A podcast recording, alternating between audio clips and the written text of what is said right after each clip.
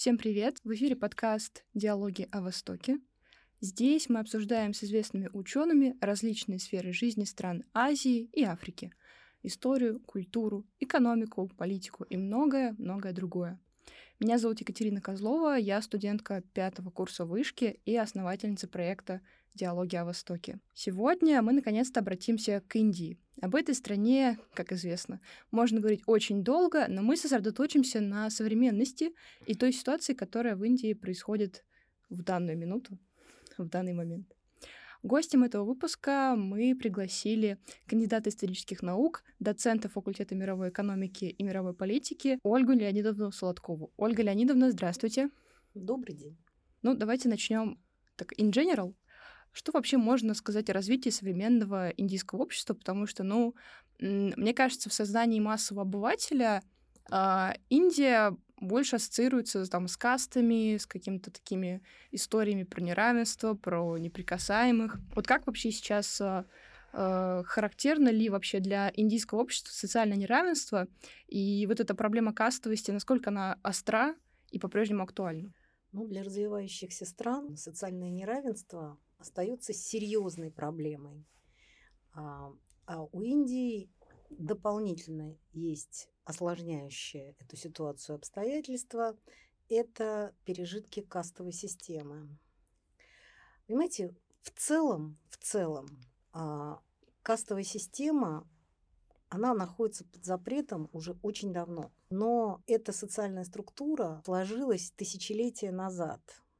И разрушить эту структуру оказалось очень и очень сложно, даже если эта система находится под строжайшим запретом. С одной стороны, у нас она запрещена, но с другой стороны, отношение к людям из низших каст продолжает оставаться пренебрежительным и сложным. Если мы посмотрим на то, а, как у нас а, уровень образования соответствует положению людей, которые относятся к низшим кастам, то окажется, что в целом по Индии уровень грамотности будет составлять больше 80%. А если мы говорим о низших кастах, то уровень грамотности будет составлять около 60%. Конечно, это очень большой шаг вперед. И низшие касты и касты неприкасаемых, долиты, добились очень и очень многого за последние полтора, грубо говоря, столетия. Но кастовая дискриминация, к сожалению, продолжает существовать. Она меньше проявляется в городах, и больше э, ярче проявляется в сельской местности. Хотя вот хотя бы об убийствах долитов, касты неприкасаемых, ну, где-то с конца XX века я уже не слышала именно по кастовому признаку, потому что сейчас долитов даже допускают на территории домов высших каст, и даже случается такое, что представителей а, долитов допускают на кухню, что совершенно является из ряда вон выходящим, и раньше это было совершенно невозможно. Но, с другой стороны, если мы посмотрим, например, на такую сферу, как IT, то а, в этой сфере места рабочие будут заняты в основном представителями высших каст. То есть где-то 85% в IT-сфере это представители высших каст.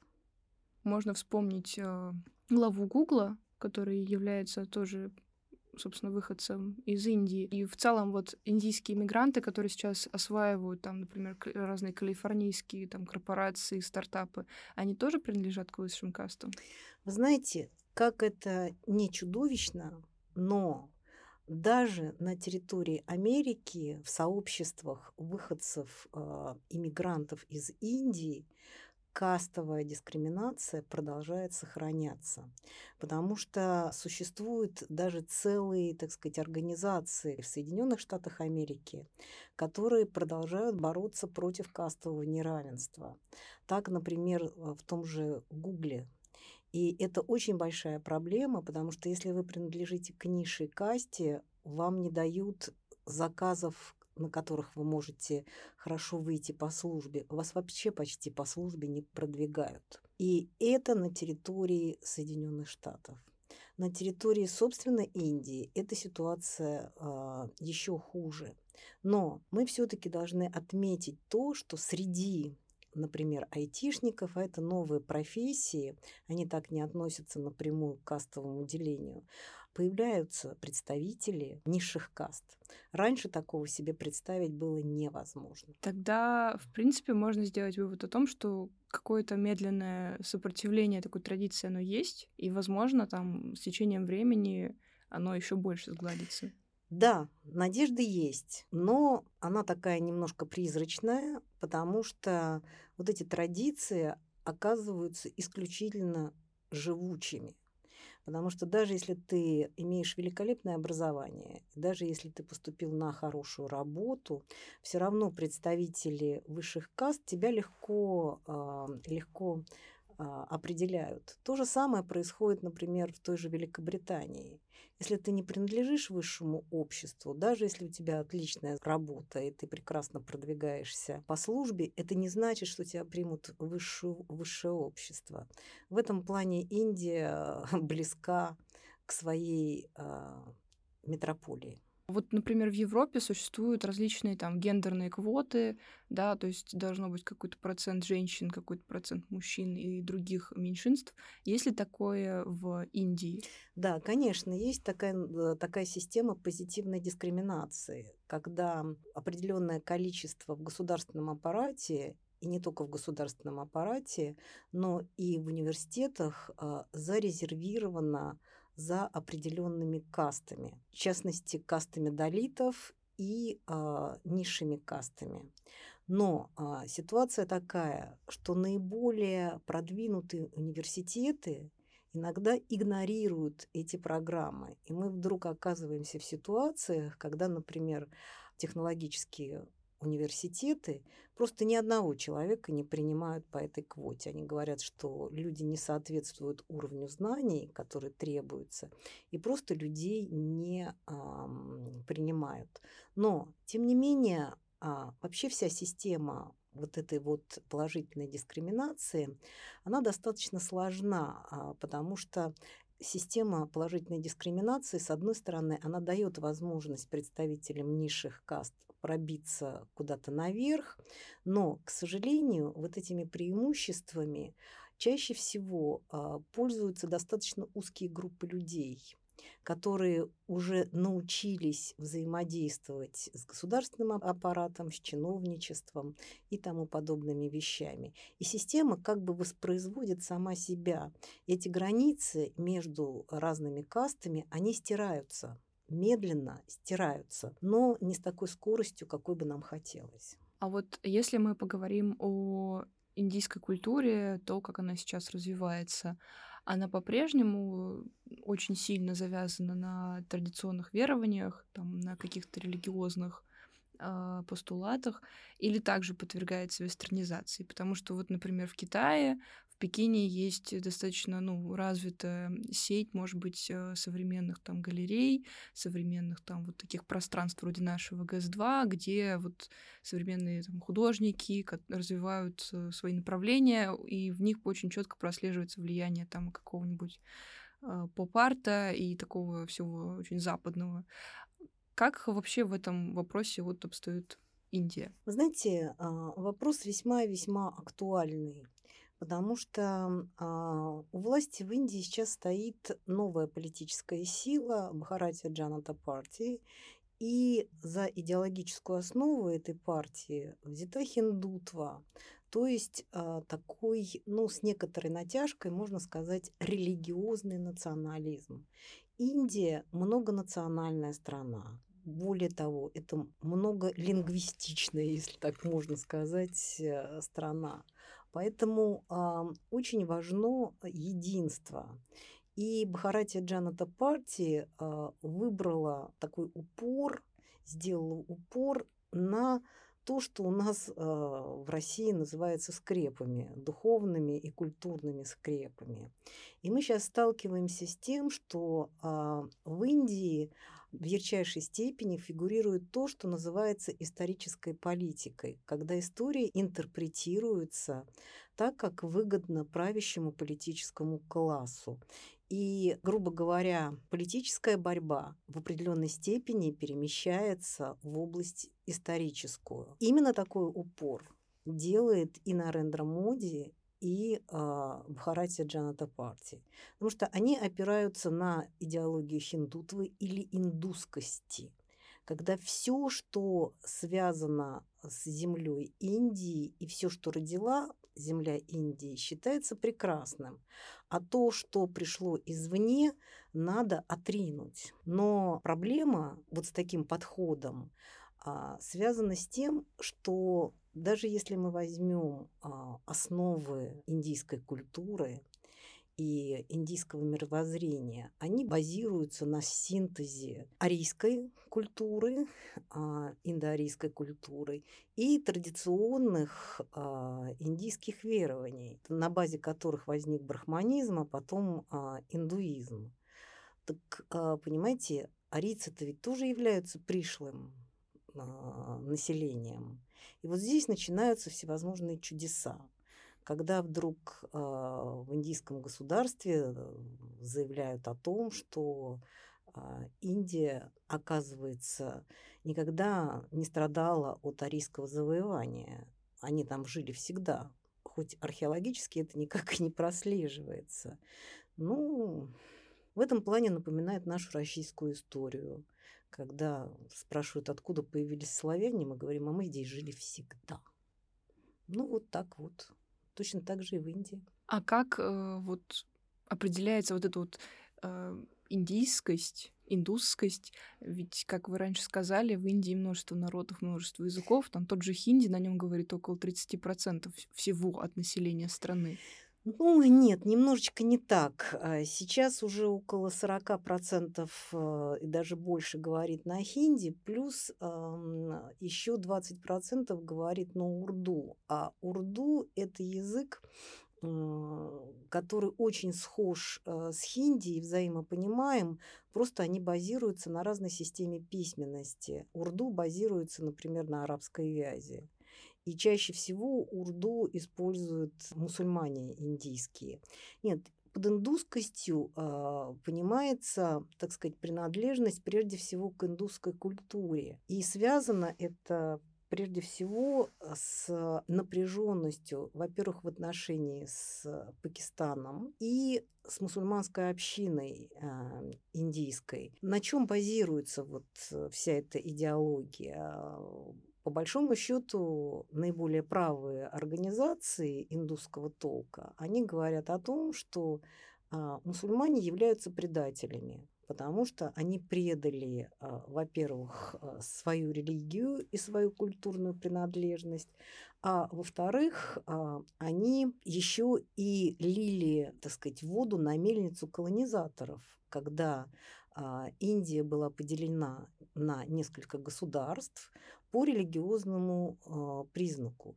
То есть Индия, э, вот мусульмане выступили такими предателями, э, предателями э, вот этой вот индусскости, вот этой вот э, принадлежности к маме Индии. При этом, естественно, упускается из виду, что э, ислам принимали в основном представители именно низших каст, чтобы повысить свой социальный уровень в обществе. И, конечно, ни о каком предательстве здесь э, речи идти а, не может. Но а, что делать? Политика – это такая вещь, а, которая, в общем, иногда закрывает глаза на реальные вещи. Плюс к этому очень напрягает индусов э, то, что рождаемость э, среди мусульман оказывается несколько выше, чем рождаемость э, среди индусского населения. И сейчас очень сильно муссируется вопрос, что индусская община в Индии, несмотря на то, что это больше 75%, почти 80 с лишним процентов, я извиняюсь, а, что опять доля мусульман в Индии начинает возрастать. Вот. И это, так сказать, на эту тему ведется много бесед, и все это приводит к определенной дискриминации мусульманского населения в Индии. Вдобавок к тому, что есть касты, еще и какие-то вот такие религиозные тоже Ну, вы понимаете, вот эта вот религиозная штука, она все-таки больше направлена внутрь Индии, чем а, наружу. И по большому счету вот это обращение к а, религии, оно больше служит с точки зрения властей к объединению страны. Мы, как в едином порыве, сейчас за 10 лет станем третьей экономикой мира, приблизительно так. Мы такие талантливые, мы такие великие. Принципе, э, я считаю, что это такая болезнь становления новой э, мировой э, экономической державы. Я все-таки предполагаю, что Индия те задачи экономические, которые она перед собой поставила, она выполнит. Темпы роста внушают очень большой оптимизм. Вот, поэтому я думаю, что у Индии все в этом плане будет хорошо.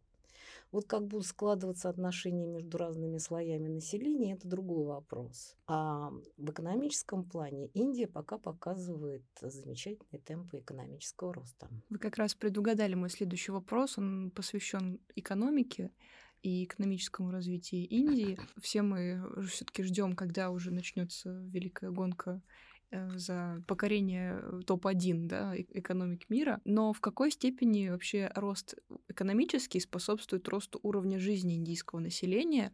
И я бы здесь еще, наверное, немножко порассуждала а, о том, почему а, так много молодых индийцев а, в целом стремится уехать из Индии, там, в ту же Европу или в Америку, получать образование, да и в Россию, да, у нас тоже, мне кажется, довольно много индийских студентов.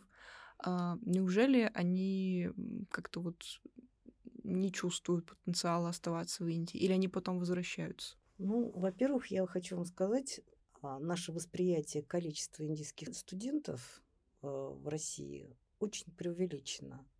У нас из Индии приезжают единицы. Это 14,5 тысяч человек в год. Это ноль. Это просто ноль. Потому что, например, в Канаду приезжает до миллиона человек. Просто осознайте, соотнесите эти цифры на секундочку. А, ну, понимаете, а, я хочу вам сказать, что а, Индия в определенных вещах повторяет путь Китая. Ведь китайцы на протяжении столетий жили на территории Америки и Европы. И что мы видим сейчас? Мы видим сейчас что вот эти вот китайские диаспоры начинают резко сокращаться. А, люди уезжают обратно на историческую, на историческую родину. То, что индийцы едут а, получать образование, с моей точки зрения, это замечательно. Потому что если вы возьмете ту же Силиконовую долину, это вам яркий пример того, как а, когда-то индийцы поехали туда, и, э, так сказать, получили самые примитивные, самые простые контракты на написание простейших программ э, айтишных. И э, время шло, и люди повышали уровень, более того, они занимали все более ведущие позиции. А дальше э, они обратились к своей исторической родине, и там стали создавать уже технопарки, которые сейчас дают 8% ВВП Индии. То есть, понимаете, это э, процесс-то не в одну сторону совершенно.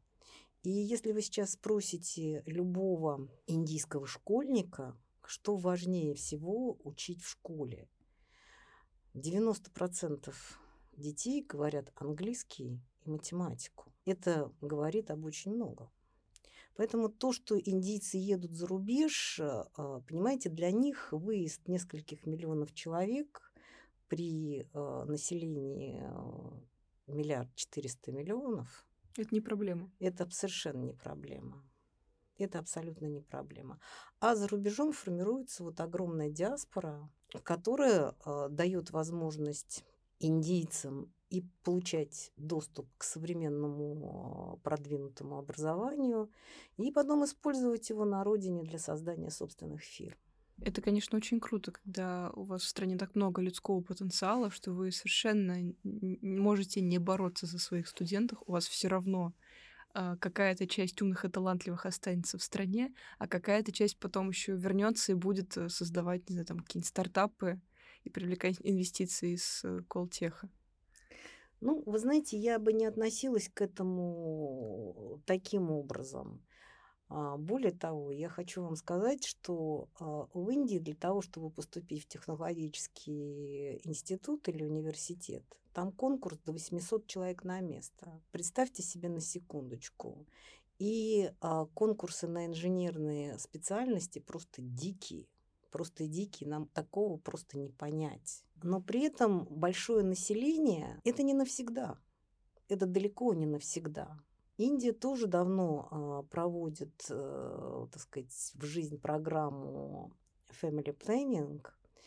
И э, Индия сейчас проходит то, что мы называем вторым демографическим а, переходом. И темпы роста населения в Индии начали снижаться уже давно. И они, в общем, снижаются. Только ряд штатов э, до сих пор сохраняет высокий уровень рождаемости. Рождаемость в Индии снижается. Но все-таки а, повлиял ли рост экономики, не знаю, бум экономики на в целом уровень жизни? Потому что Конечно, повлиял. до сих пор есть такой стереотип, что вот Индия, там вот эта вот грязь, антисанитария. Вот как, как вообще это коррелируется? Да, это все, а, это все так и грязь, и антисин, антисанитария. Но а, если вы посмотрите на реальные цифры и на то, как меняется ВВП на душу населения, он растет и растет э, с очень серьезной скоростью, потому что за годы независимости э, ВВП на душу населения, по-моему, вырос в несколько десятков раз. Вот. Это при том, что э, население огромное, а когда у вас огромное население, получается, что э, инерция очень большая. Вот сейчас был такой серьезный отскок. То есть, понимаете, было падение ВВП на душу населения резкое. Связано это было прежде всего с тем, что население деревенская, которая приходит а, на заработки в город а, после ковидных, из-за ковидных ограничений, было вынуждено вернуться обратно в деревню. И это привело к падению, так сказать, ВВП чуть на 9%. Но на другой год при восстановлении Индия дала 21%. А сейчас Индия приближается к 7% экономического роста. Но при этом, когда мы сравниваем Индию с Китаем, все-таки надо понимать, что между ними как минимум 30 лет развития. И Индия в этом плане очень серьезно отстает от Китая. Но они двигаются вперед. Они двигаются вперед и двигаются вперед хорошо. Можно только им поаплодировать. Наконец 2022 года население Индии было 1 миллиард 417 миллионов человек. А, да, то есть была большая новость, что наконец-то вот Индия опередила Китай по демографическому развитию. Как вы думаете, а, экономика, демография, да, вы, конечно, сейчас сказали про снижение там рождаемости, но тем не менее Индия смогла Китай обогнать. Как вы думаете, вот Индия сможет обогнать Китай и в экономике, и в политике? Есть у нее такой потенциал? Или она все еще будет пока вот в догоняющих? Вы знаете, это все зависит от очень многих факторов. А потом я все-таки не воспринимаю мир как такую арену борьбы между разными, э, между разными экономиками. А, как бы там ни было, а, хотя сейчас вот, например, наблюдается некоторый откат, связанный с глобализацией, тем не менее я все равно уверена, что мы неизбежно идем а, к объединению глобальному планеты. Другое дело, на каких условиях, как, Понимаете, Индия сейчас растет э, в демографическом плане. Она растет в абсолютных, э, так сказать, цифрах. Но э, уже через 20 лет начнется снижение. Снижение и абсолютных цифр населения Индии. Никто не верил, что Китай начнет снижаться, а сейчас демографы в ужасе. В этом году а,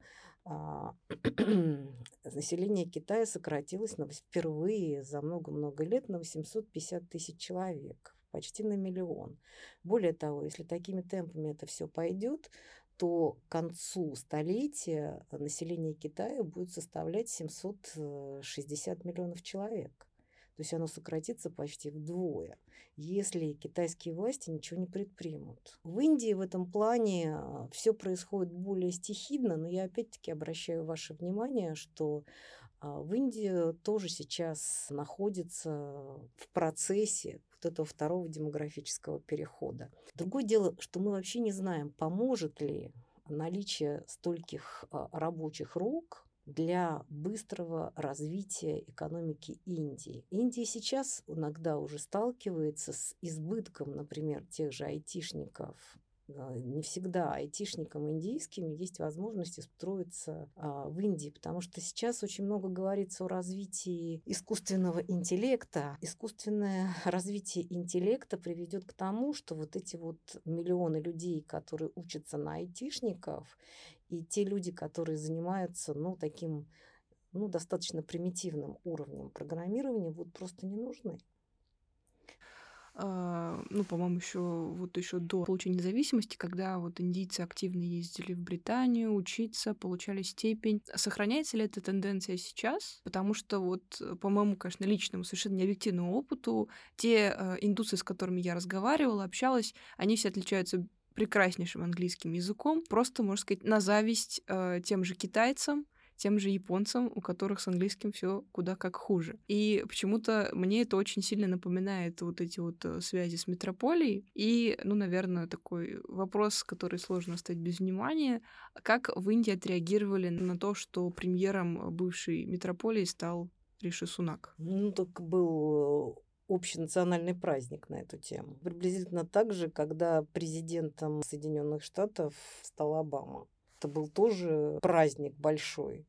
Но я просто хочу вам сказать, что англичане, когда уходили из Индии, они понимали уже в первой половине XX века было ясно, что англичанам придется уйти. И здесь э, стоял вопрос, на каких условиях и как. И именно тогда были выдвинуты вот эти идеи создания содружества, именно содружества наций, э, и эти идеи оказались достаточно живучими. Хотя, если мы сейчас посмотрим на Индию, там как бы всегда боролись эти две тенденции. С одной стороны, вот эта идея хиндутвы и индускости, знаете, такая детская болезнь, как в свое время китайцы говорили, что у них все э, было изобретено, все, что в мире было изобретено, было изобретено в Китае. Вот сейчас этим болеют индийцы. Они тоже считают, что все, что было изобретено в этом мире, когда-то было придумано индийцами. И э, очень многие, так сказать, представители национальной индийской науки сейчас занимаются поисками доказательств вот этих всех вещей, что а мы древнее, а мы интеллектуальнее, и мы круче. Вот. Я думаю, что по мере развития экономики Индии это все а, пройдет, потому что Индия сейчас очень напоминает Китай 30 лет назад, потому что вы приезжаете сейчас в Индию, это одна огромная строительная площадка. И благодаря тому, что Индия тоже относится к тем а, народам, где население считает правильным желание достигнуть успеха, материального благосостояния. Они не хотят ради идеи оставаться бедными и нищими. Мы хотим быть обеспеченными, мы хотим нормально жить в этом мире, мы хотим получать удовольствие от этой жизни. И это хорошо, это нормально. Тогда следующий у меня вопрос про Индию и Россию. В частности, э, Индии очень нужна российская нефть и продукты ВПК. Насколько сейчас, особенно для Индии, такое сотрудничество выгодно? И насколько успешно Индия э, как-то умудряется бороться за свои интересы, за свои какие-то выгоды, а при этом вот сохраняя какой-то баланс между тем, что да, она там является участником сотрудничества, где там Австралия, Канада, Великобритания и все остальное, и в то же время, вот, будучи в БРИКС, она достаточно активно себя проявляет. Я просто хочу обратить ваше внимание на то, что у Индии существует ряд проблем. Первая проблема то, что она сделала большую заявку на экономическое развитие, и надо этому критерию соответствовать. А для того, чтобы соответствовать этому критерию, появляется много факторов, которые Индия неплохо было бы использовать. Сейчас между Китаем и Соединенными Штатами обострились противоречия и серьезно обострились противоречия. И в этом плане Индия оказалась в некотором привилегированном положении, потому что Соединенные Штаты очень заинтересованы в том, чтобы использовать Индию в противовес тому же Китаю. И это вполне реальная вещь, потому что я уже знаю, что недалеко от Бангалора построены корпуса, где начали выпускать айфоны индийские. Но это, правда, еще айфоны не передовых моделей, пока не выпускают старые айфоны. Но, тем не менее, этот процесс уже, э, уже запущен. То есть э, с одной стороны, у Индии есть возможность балансировать на противоречиях крупнейших держав, потому что Китай, ну так, frankly speaking, он давит э, Индию по всем абсолютно фронтам особенно когда это дело касается жемчужного ожерелья, строительства портов на, вокруг э, Индии, в тех местах, которые Индия считала и считает зонами своего влияния. Плюс очень сильно напрягают Индию отношения Китая с Пакистаном. И это тоже Индию сильно напрягает. Но при этом, поскольку, поскольку в Индии заинтересованы и Соединенные Штаты, и Россия, Индия является определенным бенефициаром той военной операции, которая происходит в России. Сейчас а, Индия закупает около 85% а, нефти именно в России. И хотя она официально не объявляет о том, что а, она придерживается санкций, тем не менее она закупает а, нефтепродукты с очень большим дисконтом.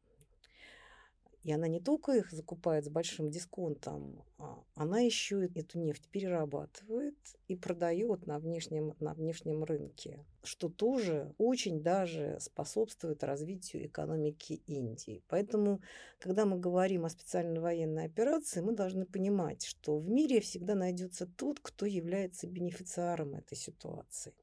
И Индия совершенно однозначно таким бенефициаром является. Что же касается э, сотрудничества военной области, то здесь я бы наоборот сказала, что имеются определенные трудности. Прежде всего потому, что сейчас она смотрит очень внимательно на то, какие события происходят на фронтах. И совершенно неизбежно Индия будет выбирать, что она будет закупать где. И если мы посмотрим на наше сотрудничество в военной области, то оно имеет тенденцию к сокращению, к сожалению, для России. Потому что у Индии сейчас появились средства и возможности реально проводить абсолютно независимую а, политику. А когда страна имеет возможность проводить независимую политику, она будет пользоваться этим для того, чтобы стимулировать свое собственное экономическое развитие. Нарендра Моди высказался на эту тему. Он сказал, что он не поддерживает никаких э, вооруженных столкновений. Не лучший способ разрешения противоречий. Но это не мешает ему прекрасно пользоваться этой ситуацией. И Индия будет пользоваться этой ситуацией. И она будет э, ориентироваться на те квоты, на те цены, которые так, объявлены и на так сказать, побочные продукты нефтехимии. А Соединенные Штаты против этого не возражают. Прежде всего потому, что а, если бы Индия или Китай отказались это сделать, это бы привело к резкому росту цен на нефтепродукты, углеводороды на мировом рынке. И это крайне негативно подействовало бы на всю мировую экономику. Поэтому выбран вот такой вот способ, когда Россия может продавать то, чем, то, что у нее есть. Другой вопрос, сколько она за это будет получать мир сейчас, э, ну, если в прошлом году говорили, что э, в 2023 году произойдет сокращение экономики, например, в еврозоне и в Соединенных э, Штатах Америки, сейчас говорят о росте, потому что упали цены на углеводороды, а предложение на рынке не сокращается, и таким образом цены не растут. Это дает перспективы роста для мировой экономики. А какие выгоды э, Индия преследует в БРИКС? Индию многие вещи интересуют. Во-первых, Индия – это страна, где традиционно производятся бриллианты. И вот наше сотрудничество там развивается прекрасненько. прекрасненько, потому что я знаю, что индийцы открыли, по-моему, уже несколько фабрик гранильных на Дальнем Востоке. Индийцы прекрасно понимают свою выгоду, поэтому я убеждена, что это, и это сотрудничество будет развиваться. То, то есть оно больше на как раз-таки вот таких экономических? Да, конечно, на экономических. А, еще мне интересно вот узнать про то, есть ли вот вообще сейчас в Индии перекосы, да, в какую-то, не знаю, одну плоскость, например, в Китае все народности, да, которые населяют Китай, Китай тоже огромное количество национальностей, призывают изучать китайский язык, патунхуа, то есть насильственная такая китаизация в некоторой степени происходит. В Индии такое есть или все таки есть какая-то свобода? Нет, нет, в Индии такого нет. В Индии такого нет. Индия продолжает оставаться демократической страной, хотя есть области, где происходят определенные перекосы. И вот эти э, перекосы это прежде всего религиозная принадлежность. И связано это опять-таки э, с кастовой проблемой и с желанием представителей низших каст повысить свой социальный уровень. И это связано с тем, что достаточно крупные общины религиозные низших каст а, выходят из индуизма и, например, принимают буддизм. И были известны несколько случаев, когда там чуть не по полмиллиона человек такое дело проделывали, что очень не нравится нынешнему правительству, поэтому оно начинает активно привлекать долитов, и даже разработан специальный ритуал по возвращению людей обратно в индуизм, что говорит о многом. Ну и плюс к этому введено достаточно жесткое законодательство для деятельности любых а, миссионерских организаций. И это связано прежде всего с деятельностью миссионерских организаций на северо-востоке Индии, где всегда проживали отсталые племена. И там образовался такой анклав преимущественно христианского населения. И связано это прежде всего с тем, что там действуют всевозможные школы миссионерские, больницы действуют, и люди охотно принимают христианство. Поэтому очень жесткое законодательство стало, так сказать, действовать против э, всевозможных миссий. Туда, кстати, между прочим, жестко они действуют и по отношению к православным миссиям. Здесь нет э, никакой разницы. Они воспринимают это как такое чужеродное влияние. А как же свобода веры? Ну, вы понимаете, в чем дело? Вот когда мы говорим, допустим, а, о вот этих вот отсталых племенах, это очень отсталые районы. И там, например, там племена охотников за головами, где человек, если женится, то он супруге пару голов-то притащить должен. Индия – это страна контрастов и чудес. Но я должна вас э, разочаровать, контрастов становится меньше. Потому что сейчас большинство этих ребят, охотников за головами, говорят, нет-нет-нет, я уже больше не бегаю за соседями и не пытаюсь никому голову отрезать. Вот. Насколько это правда и насколько сохраняются традиции, здесь сказать иногда бывает трудно, но тем не менее... Ну вот я помню, вы рассказывали про аборигенов Андаманских островов? Ну, а, абори... А, аборигены Андаманских островов, их вообще никто не трогает, потому что сами индийские власти боятся к ним соваться. Мы можем только сказать, что они прекрасно перешили цунами, и там какой-то миссионер пытался пару лет добраться до них, но один кроссовок после этого нашли. Что они там, съели они его или что они там с ним еще сделали, никто не знает. Но они очень негативно относятся ко всем абсолютно пришельцам а, со стороны. Но при этом, а, когда их с дрона снимают, там особо никто не голодает, они все живые, Вот, и деревни существуют, и там каких-то катастрофических проблем не наблюдается. Они так себе и живут. По большому счету для них контакты с, с людьми из большого мира связаны очень с большой опасностью, потому что мы принесем все заболевания, все инфекции и тому подобные вещи. Так что, может, им и повезло, что они вот так вот там живут. Тем более, что острова райские. Там море прекрасное, просто прекрасное, пляжи восхитительные, рыбы много. Живи и радуйся. Живи и радуйся, живи и радуйся, и в море купайся. Я следующий вопрос тоже на контрасте построю. Как раз э, вы сказали, что Индия, что это одна большая стройка. А вот какие сейчас там, не знаю, великие стройки, да, как 10 великих строек, вот какие там сейчас такие вот масштабные проекты, э, которые можно вот сейчас упомянуть? Вы знаете, Индия не занимается каким-то конкретным масштабным проектом. Индия – это страна, где уже достаточно развит частный бизнес, и это Индия – это страна, где существуют огромнейшие концерны. Мы никогда раньше не воспринимали Индию как страну, которая производит автомобили. Я вас умоляю. Приезжайте в Индию, вы купите любой автомобиль, уже произведенный в Индии. То же самое происходит и с нефтехимией, то же самое а, происходит а, с фармацевтикой и медоборудованием. Для нас сейчас а, просто выходом будет а, закупка медоборудования в Индии. Потому что всевозможные УЗИ, аппараты, КТ, которые mm-hmm. делают, делают mm-hmm. вот эти вот все аппараты, все это в Индии производится прекрасненько. И что самое главное, производятся все необходимые ингредиенты, которые используются э, на этом метаоборудовании. Потому что в России, например, это медоборудование а, имеется, а здесь вопрос, как его поддерживать в нормальном состоянии и где закупать комплектующие для ремонта и всего остального. Где-то Индия нам может помочь, где-то еще не очень. Но у Индии большие перспективы. И Индия – это страна, которая живет будущим. Они все работают, страна находится на подъеме, и они все строят великое будущее.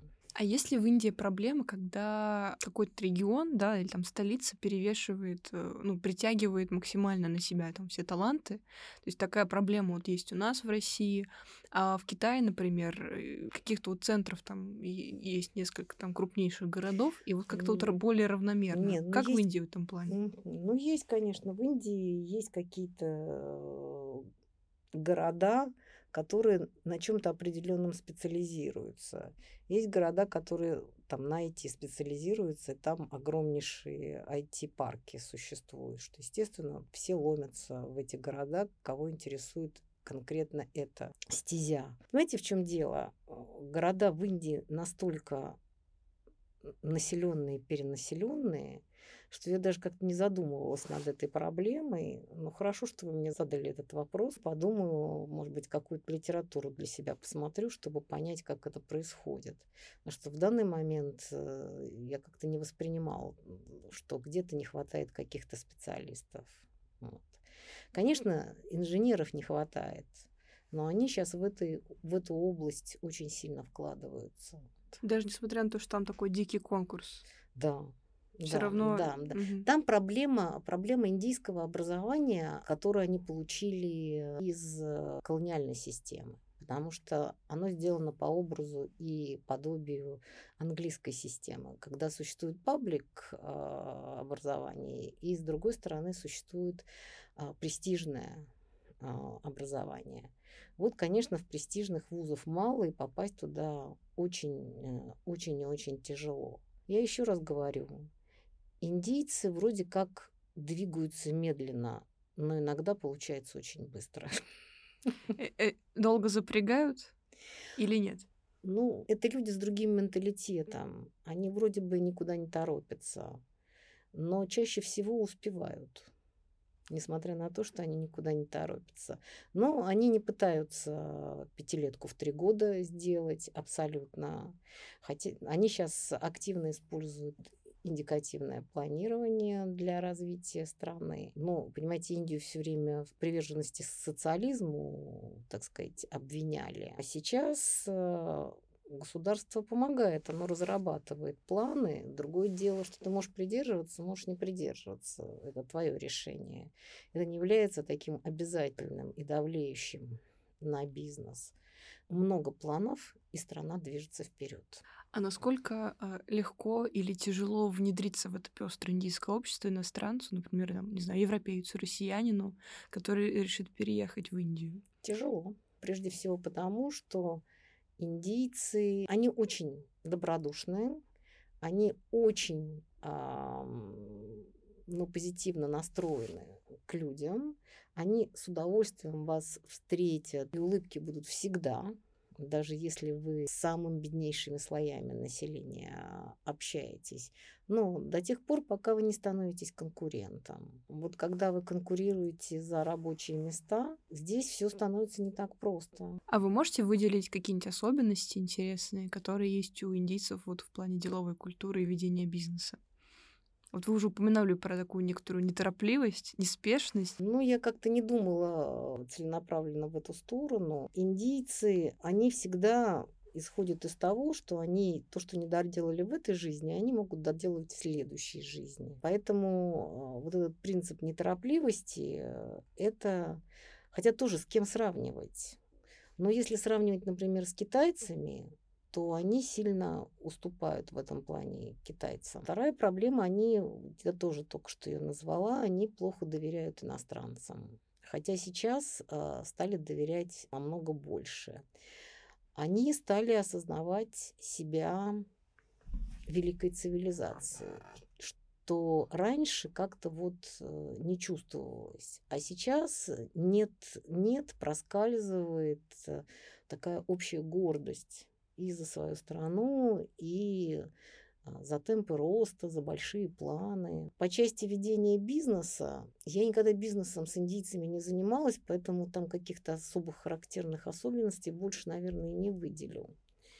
Но могу сказать, что они все хотят работать. И они все хотят работать даже не за очень большие деньги, что очень важно. И Индия – это еще страна такой э, стихии предпринимательства. Нам очень трудно понять, когда до 40% населения они занимаются такой мелкой предпринимательской деятельностью, то есть кормят себя сами. Это порождает другую проблему государственную, потому что они нифига не платят налогов. Это первое. А во-вторых, там всего несколько процентов населения имеют банковские счета, а за электричество платят вообще 3% населения. После этого мы приезжаем куда-нибудь в Евросоюз и начинаем, значит, беситься с того, что, видите ли, там нет такого развитого банкинга, как в России. Мы, мы можем беситься на эту тему, но я вас уверяю, что индийцы, например, уже прошли этот момент, когда а, людям раздавались а, карточки пластиковые, Понимаете, сейчас индийцы пользуются телефонами, даже в самых диких деревнях. Это то же самое, что вы приезжаете там в Америку, и вдруг э, в той же Америке люди с удивлением смотрят, когда вы расплачиваетесь телефоном. А, потому что люди привыкли к другим гаджетам. Они привыкли к чековым книжкам, они э, привыкли там, к всевозможным вещам, которые уже давно не используются и они отмирают гораздо медленнее, чем хотелось бы. А люди не проходили через чековые книжки. И большинство населения Индии не проходит через э, банковский сектор. Им достаточно самого простого телефона. Можно, с одной стороны, сказать, ах, какой ужас, они этим не пользуются. А они вам зададут вопрос, а зачем? На этой э, очень интересной ноте мы сегодня будем завершать увлекательный разговор об Индии и ее подводных камнях. У меня сложилось впечатление, что за Индией действительно стоит наблюдать. Страна невероятно интересная, страна контрастов. Да. Нью-Дели — город контрастов. Мы еще обязательно что-нибудь услышим э, с индийских полей. Дорогие слушатели, пишите нам в комментарии, что вы думаете об этом выпуске, что вы думаете об Индии, а если вы там были, то делитесь своими впечатлениями, ставьте лайки, Подписывайтесь на нас в социальных сетях, мы есть везде. И рассказывайте своим друзьям о нашем замечательном подкасте. До новых встреч в следующем выпуске.